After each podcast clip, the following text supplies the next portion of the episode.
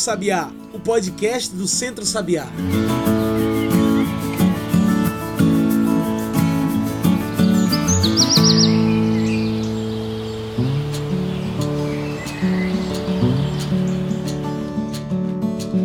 Olá a todos e todas que nos ouvem agora pelo Spotify e pelo Mixcloud. Eu sou João Lucas e está começando agora o Cantos do Sabiá, nosso podcast semanal sobre o campo, a cidade e o mundo.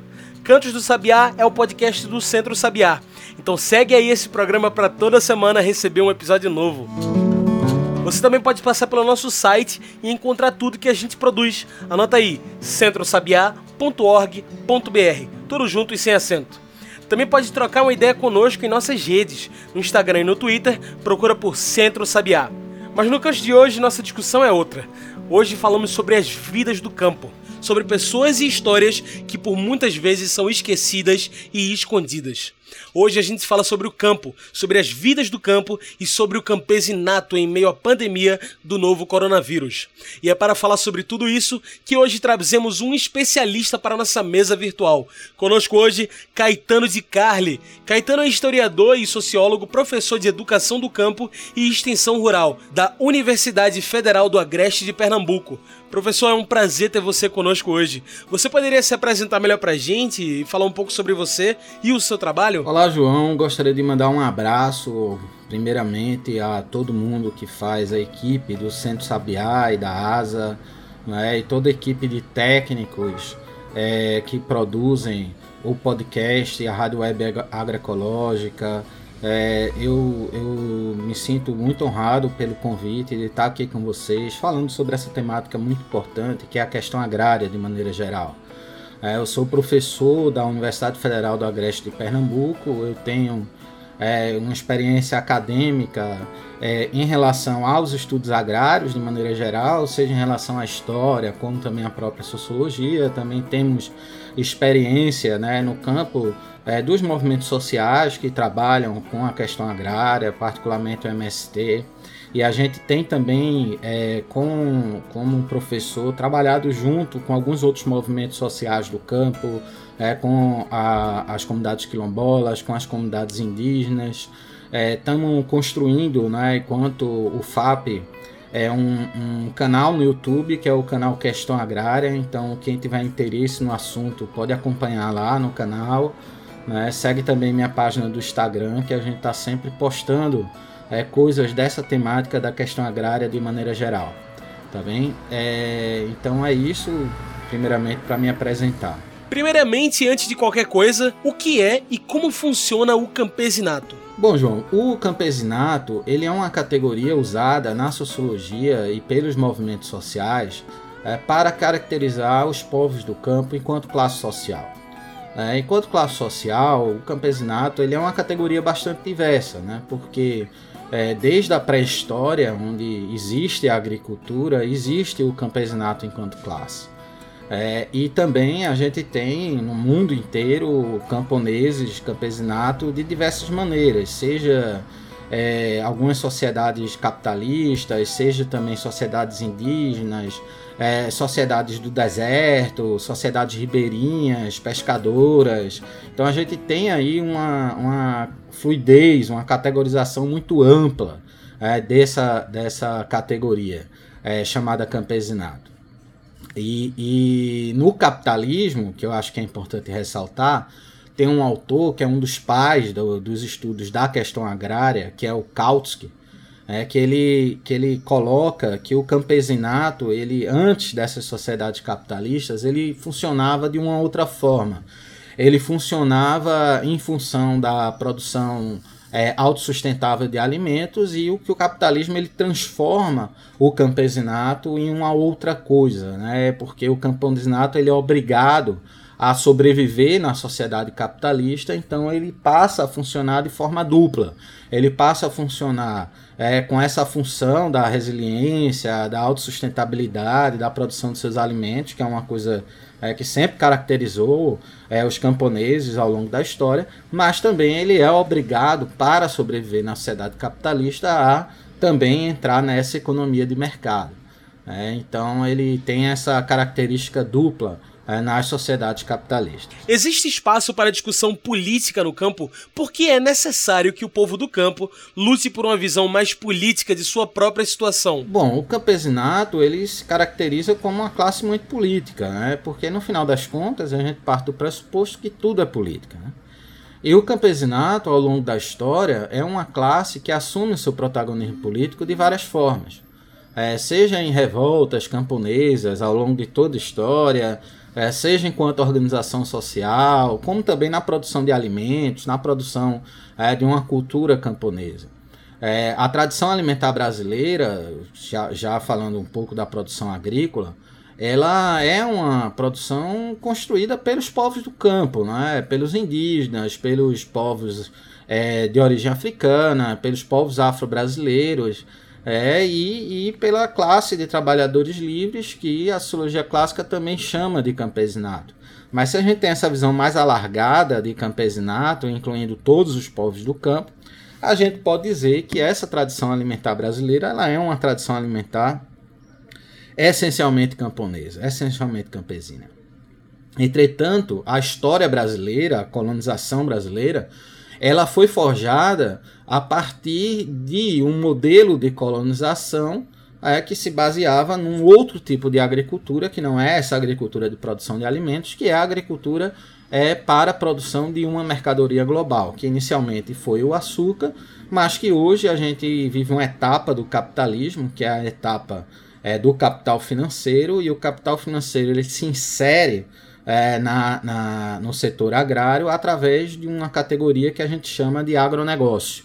É, eu tenho um vídeo no meu canal que a gente fala um pouco melhor disso, dessa categoria do agronegócio, mas a gente chama de agronegócio é um sistema de produção que tem como característica essa inserção do capital financeiro, a inserção mais particularmente das multinacionais em todos os setores alimentares, desde a produção de sementes ao uso intensivo do agrotóxico até também a parte de beneficiamento e a logística da comercialização. É, então, as multinacionais elas estão inseridas nessa agricultura hegemônica é, em todos os setores. É, e, e, então há uma disputa né, entre, de um lado, essa produção é, de alimentos é, feito pelos camponeses e de outro essa agricultura é, capitalista que vem é, cada dia mais produzindo uma forma de alimentos que é, que é alimentos para para ser uma cifra é, financeira, uma commodity agrícola e alimentos ultraprocessados, cheio de agrotóxicos, cheio de venenos que fazem mal à saúde, é descaracterizado regionalmente. Então a gente tem uma série de problemas né, que envolve é, esse modelo de produção que é o modelo de agronegócio e que o modelo de produção campesina ele não só se constrói como é, um enfrentamento a esse modelo de agronegócio, mas também como uma alternativa. Muito bom. Bem, agora a gente faz uma pequena pausa. Fica aí que a gente continua no instante essa conversa com Caetano de Carli. Caetano é historiador e sociólogo, professor de educação do campo e extensão rural da Universidade Federal do Agreste de Pernambuco.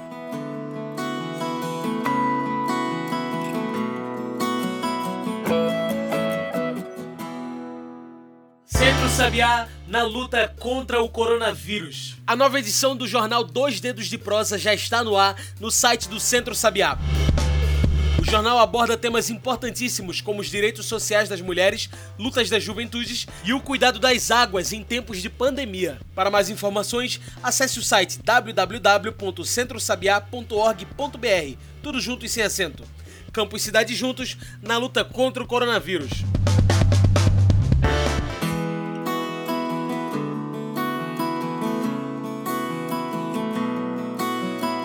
Já estamos de volta. A gente segue aqui conversando com Caetano de Carli.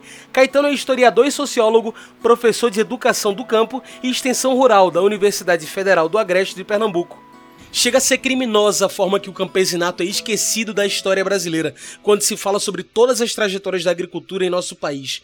É como se tivéssemos nascido industrializados, vendidos ao mercado da comida envenenada. Por isso eu pergunto: qual a importância do campesinato na construção de nossa agricultura hoje? Bom, para falar da crise que a gente vivencia do Covid-19 e seus reflexos na, na questão agrária de maneira geral. A gente tem que entender que a crise econômica é, política e social provocada pelo coronavírus, ou seja, o coronavírus ele não é só um fenômeno biológico, mas ele também agrega outros fatores da sociedade, ela é também um agravamento de crises já existentes. Né? Então, assim, a gente tem uma, uma crise já vivenciada da sociedade capitalista é, a partir do ano de 2009, onde você teve uma crise severa do capital, no qual é, os reflexos já eram sentidos antes de começar a pandemia de Covid-19. É, aqui no Brasil a gente já tinha um baixo crescimento do PIB, a gente já tinha um processo de uberização da economia. E a pandemia de Covid-19 ela vem agravar essa crise, né? agravar uma crise também que é feita é por conta de um modelo de Estado que emerge dentro desse capitalismo global, que é o modelo do neoliberalismo, onde o Estado ele se ausenta é, de, de regular as políticas públicas é, e passa a ser cada dia mais sucateado e privatizado, onde a gente vê um reflexo é, muito forte na sociedade brasileira hoje, onde a gente vive uma crise é, por conta de Covid-19 e a gente vê um aparelho de saúde é, completamente sucateado, falta de exames, falta de médicos, falta de leitos de UTIs, é, falta de materiais mais básicos, né, de proteção, os EPIs, é, dos profissionais de saúde de maneira geral, é, e tudo isso é reflexo de 30 anos dessa política neoliberal. É, então a gente tem também uma ascensão de uma nova direita que vem por conta dessa, desse processo de crise do capitalismo e que na Covid-19 essa nova direita, personificada por Bolsonaro aqui no Brasil, pelo Trump nos Estados Unidos, o Boris Johnson na Inglaterra e entre outras figuras, né? E, e, e essa direita ela assume é, fascista, né? É, uma ideologia fascista, ela assume é, nesse processo do Covid-19 um papel de negar a ciência e, e negar a, a, o impacto humanitário da crise é, de uma maneira bastante calamitosa. Né? E a questão agrária no meio rural, ela não está não tá desligada desse processo. Né? Então, assim, é muito importante que a gente entenda que a gente já vivia é, dentro do campo um processo de avanço do agronegócio, um processo de desemprego rural, um processo de falta de oportunidades para a juventude do campo, um processo de aumento do envenenamento do alimento. É, então a crise de Covid-19 ela vem agravar isso. As pessoas têm consumido cada vez mais alimentos ultraprocessados. A gente vê que diversas feiras, né, por, justamente também por, por, por essas medidas de isolamento, é, mas também por uma falta de organização, que várias feiras elas pararam de funcionar por conta da pandemia de Covid-19, é, e, e, enquanto, de um outro lado, os supermercados estão funcionando, então isso faz com que, naturalmente, as pessoas tenham consumido mais esses produtos ultraprocessados. É, então isso é uma coisa que a gente tem que refletir mais.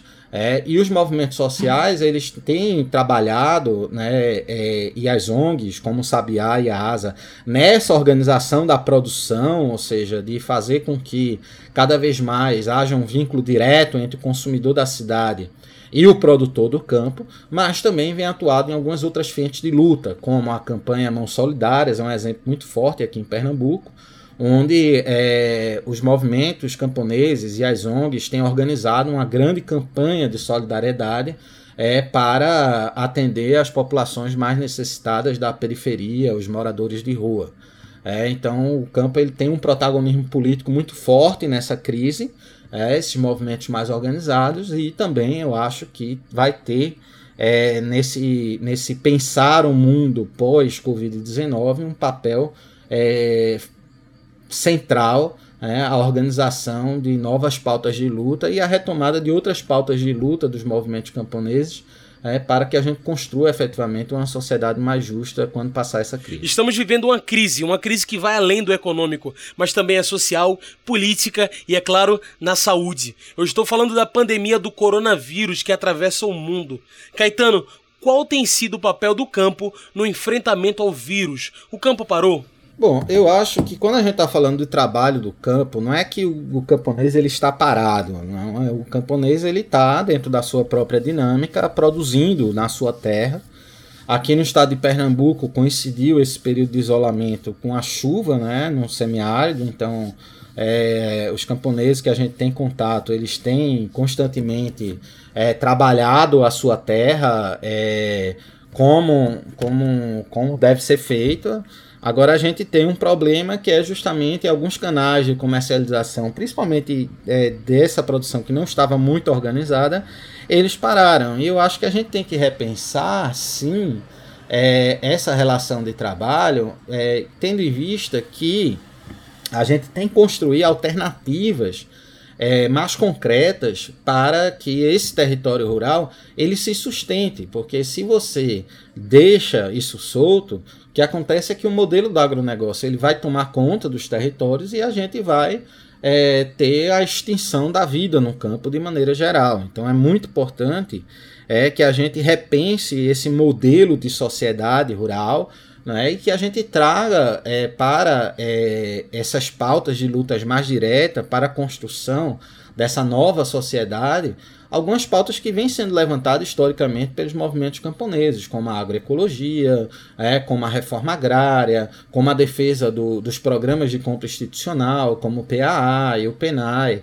É, e isso tem sido pauta mesmo desses movimentos camponeses. Né? A gente tem visto é, que, que esses movimentos eles não estão parados, pelo contrário, eles estão, é, seja politicamente é, nesse processo de luta, seja também nesse processo, nessa campanha Mãos Solidárias e Periferia Viva, como também na própria produção de alimentos. É interessante perceber que quando o trabalhador para, o mundo para, na é verdade, Caetano. Você vê a atual pandemia como uma oportunidade de que se repense o trabalho no campo e as suas condições de trabalho? Bom, a cidade depende do campo porque a cidade ela precisa se alimentar, né? E o alimento ela vem do campo, não vem da cidade. É, e eu acho que a melhor forma das pessoas da cidade terem uma, uma, um protagonismo maior sobre o que está acontecendo nas sociedades rurais eu acho que parte de um processo de pensar mais sobre que tipo de alimento eles estão consumindo, né? Pensar que o alimento ele não é produzido é, no supermercado, né? Ou seja, o alimento para chegar no supermercado ele passa por uma série de questões sociais, políticas, é que até chegar ali na prateleira do supermercado. Então, o fato da pessoa estar tá consumindo é numa rede de supermercado multinacional ou está consumindo no mercado de bairro, numa feira agroecológica, é um ponto que o consumidor deve pensar. É o fato de se estar tá consumindo alimentos produzidos numa rede de fast food, é, ou está produzindo num, num, restaurante do bairro, é, num, num comércio do bairro também é um ponto de reflexão. É importante que os consumidores da cidade também reflitam é, sobre se aquele alimento que ele está consumindo é um alimento que está envenenado, se é um alimento de uma multinacional, ou se é um alimento produzido pela agroecologia, né, por esse campesinato que tem esse paradigma da agroecologia, ou se é um alimento produzido por um produtor local. Então, essa experiência do consumidor de pensar o alimento que ele está consumindo e é, no, na prateleira do supermercado, no restaurante, ele é fundamental para que a gente construa uma relação mais harmônica entre campo e cidade. E a gente vê que hoje no mundo a gente tem uma, uma um, um, progresso muito forte nesse aumento de consciência é, dos consumidores mais urbanos. A gente tem cada vez mais um aumento disso. As pessoas estão mais preocupadas com o alimento que está consumindo. É, é, elas estão mais propensas a consumir esses alimentos da agroecologia e menos propensas a consumir esses alimentos do agronegócio, esses alimentos mais envenenados. Muito bom. Agora, nosso podcast sempre traz o quadro Mete o Bico. O Mete o Bico é um quadro no qual nossos participantes trazem os seus pontos finais para a nossa discussão e metem o bico de uma vez por todas. Bora lá? Caetano, eu pergunto, por que é necessário que a cidade entenda e valorize o trabalho do campo? Mete o bico. Somente a consciência individual ela não basta. É preciso que esses consumidores se engajem é, em alguns coletivos que trabalhem com essa coisa do consumo consciente.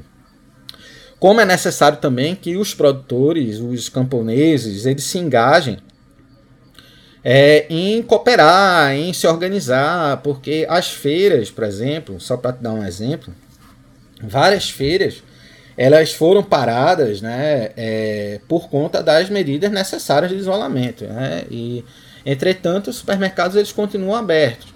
É, mas por que, que essas feiras pararam? Porque muitas feiras em que você não tinha uma organização, seja do consumidor, seja do produtor, é verdade que você não podia continuar de forma desorganizada e amontoada, porque era um risco sanitário e um risco de infecção em relação à Covid-19. Entretanto, a gente vê várias experiências, inclusive as feiras agroecológicas do Sabiá, ou a experiência do MST do Armazém do Campo, em que você tem uma organização social por trás, um movimento social, uma ONG, é, ou os, os consumidores organizados, é, que fazem com que essas feiras elas consigam funcionar, é, seguindo as medidas necessárias é, de limpeza, é, de organização de filas, é, ou seja, também em relação a entregas online, mas que é, de uma forma ou de outra fortaleça esse vínculo entre o consumidor da cidade e o trabalhador do campo. Quanto mais a gente estreita esse vínculo entre quem consome e quem produz o alimento, que é o camponês, é, mais a gente fortalece essas experiências agroecológicas, essas experiências de desenvolvimento local e a gente constrói também uma, uma nova sociedade, a cidade ajudando o campo a se transformar.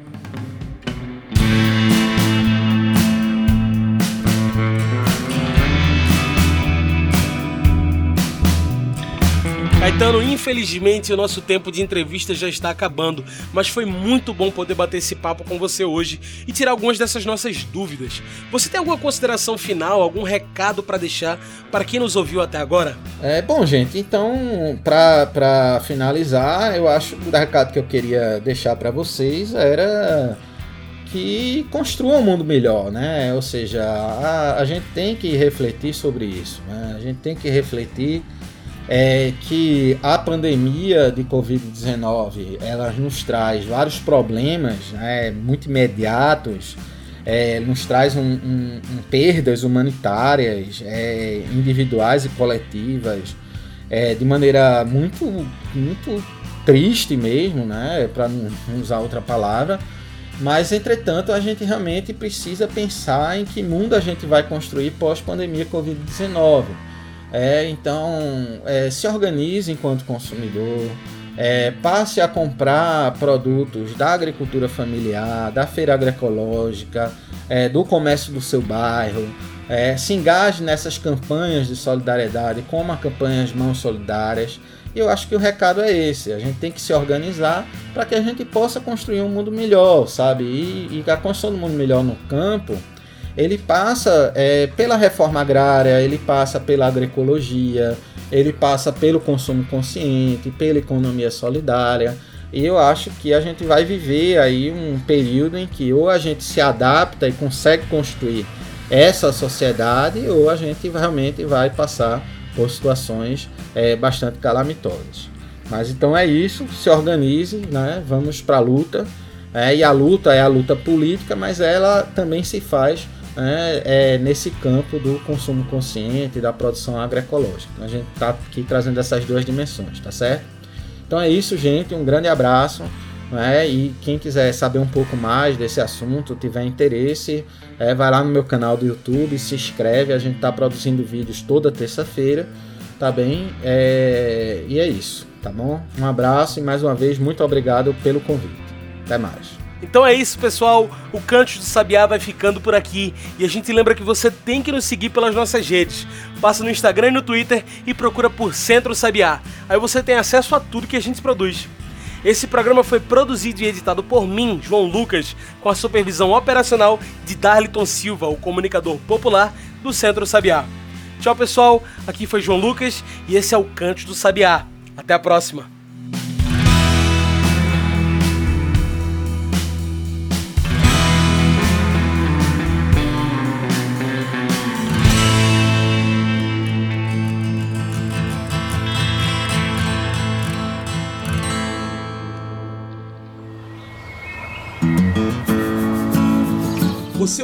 Cantos do Sabiá. Cantos do Sabiá é o podcast do Centro Sabiá em parceria com Brasil de Fato.